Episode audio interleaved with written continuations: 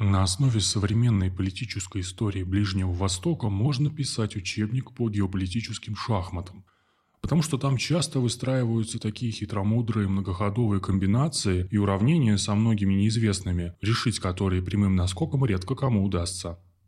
Но самый лучший ключ к пониманию можно найти через определение реального расклада сил и выявление объективных обстоятельств в той или иной ситуации – Именно с этих позиций можно оценивать загадочный ракетный удар по новому зданию Генерального консульства США в Эрбиле, столице иранского Курдистана.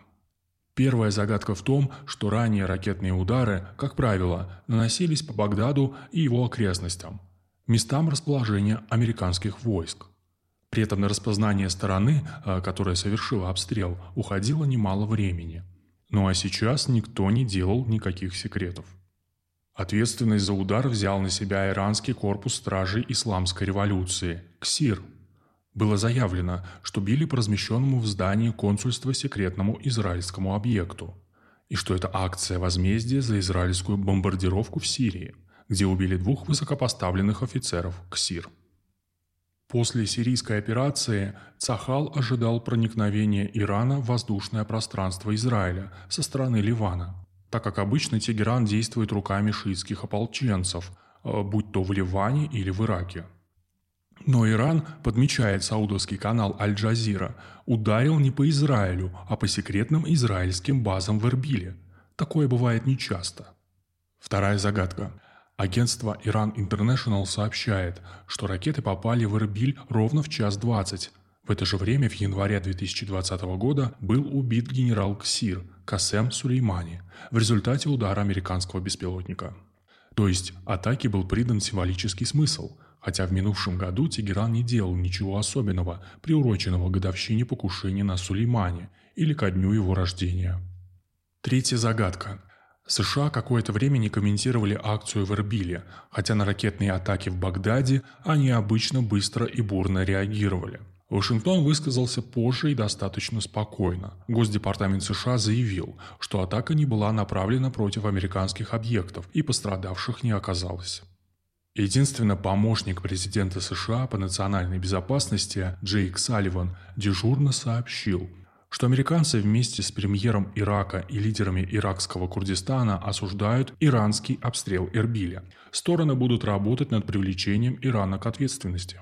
Многие ближневосточные эксперты объясняют поведение Вашингтона желанием достичь соглашения о возобновлении ядерного соглашения с Ираном на переговорах в Вене, готовностью американцев пойти на любые уступки, чтобы компенсировать за счет иранской нефти импорт энергоресурсов из России. В этой связи директор Международного центра по энергетическому праву и праву природных ресурсов при Лондонском центре международной юридической практики Джордж Пападополус считает – что удар по Эрбилю стал тестом для нынешнего главы Белого дома. Но не только для Байдена. Бросается в глаза и то, что на этом фоне часть известных иранских изданий стали активно вбрасывать идею о возможности заключения сделки Ирана с США без участия России и вне формата венских переговоров. Анонимные предположения переговорщиков недавно раскрыло Европейское бюро портала «Политико».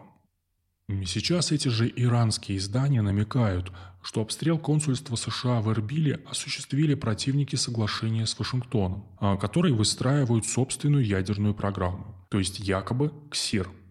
Любопытную реакцию на события в Эрбиле продемонстрировал советник иранской делегации на венских переговорах Мохаммеда Маранди. Он выложил в своем твиттер видеозапись обстрела и подписал «Это только начало». Таким образом, в Тегеране показали себя противостоящие силы. Одни выступают против налаживания отношений с американцами, а другие хотели бы исключить конфликт Ирана, США и Израилем, чтобы быстро выйти из-под санкций. Переговоры в Вене, где сейчас объявлена пауза, они рассматривают в качестве реальной возможности для заключения сделки между Вашингтоном и Тегераном. Тем временем в администрации президента Ирана Ибрахима Раиси уже зазвучали голоса в пользу выходов на прямой диалог с американцами, без посредников. Но по мнению эксперта аналитической группы Gulf State Analytics Теодора Карасика, отказ США исключить КСИР, официальную государственную структуру, из списка террористических организаций, может стимулировать внутриполитическую борьбу в Иране. Что дальше? А переговорный процесс в Вене сел на мель.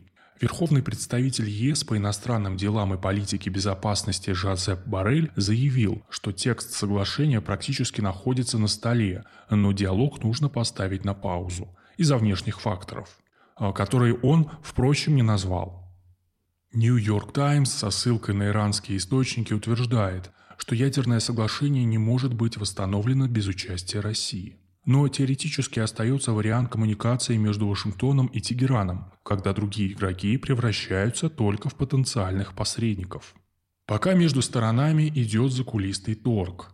Однако они не могут согласовать свои интересы, а мнения по определенным аспектам. Есть настораживающее хронологическое совпадение – после того, как наследный принц Саудовской Аравии Мухаммад Ибн Салман Аль-Сауд отказался от разговора с Байденом о возможном наращивании поставок нефти, Тегеран приостановил переговоры Саудовской Аравии по региональной безопасности.